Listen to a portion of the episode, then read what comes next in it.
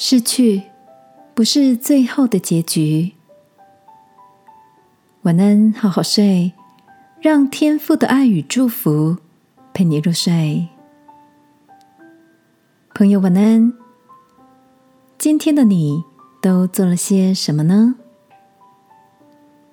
你有哪些关于失去的经验吗？是一个没有把握的机会，或挚爱的亲人走了，或是遗憾的结束了某段关系。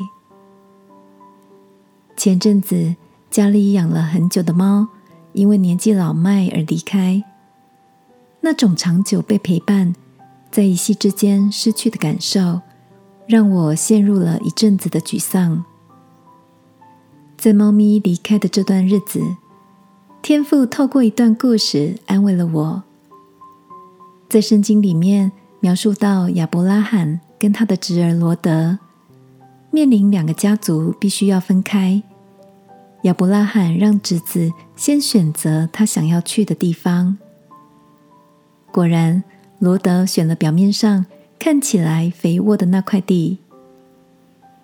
失去跟亲人共同的生活，失去了生活在肥美、丰富、滋润的土地上。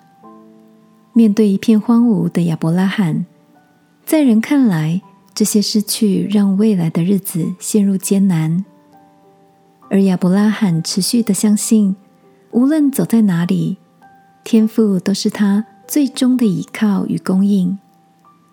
这样的信心也启动了他再次想象的能力。最后，如同天父所应许的，他的后裔多如海边的沙，天上的星。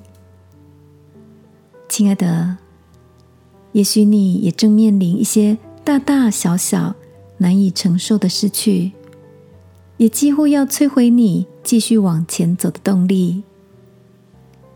今晚，我想邀请你把这些灰心伤感的念头放到天父的手中，来依靠他，并想象一个新的未来，因为他是乐意赐给我们新盼望的天赋哦，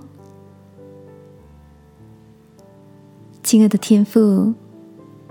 虽然眼前看起来一片荒芜，我也几乎不敢期待新的美好。但今晚，我决定把这些难受交在你手中，相信你正带领我走向新的流奶与蜜之地。祷告，奉耶稣基督的名，阿门。晚安，好好睡。祝福你，期待一个崭新的结局。耶稣爱你，我也爱你。